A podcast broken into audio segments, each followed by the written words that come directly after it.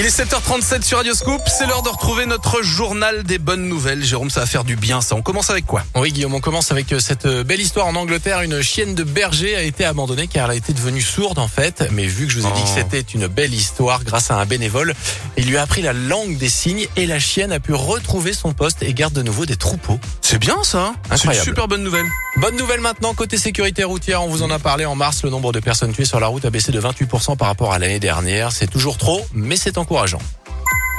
Et enfin, on prend la direction de la Nouvelle-Zélande maintenant. Le pays veut euh, fermement lutter contre le tabac et envisagerait d'interdire totalement la vente de cigarettes à toute personne née après 2004. Le pays devrait ensuite interdire totalement le tabac d'ici à 2025. C'est-à-dire que 2025, plus de fumeurs en, en Nouvelle-Zélande. Rien. Waouh, ça va être tendu là-bas. hein. Oui, je pense qu'il y a quelques énervements qui vont arriver. ouais. Le JBN est à retrouver sur notre site internet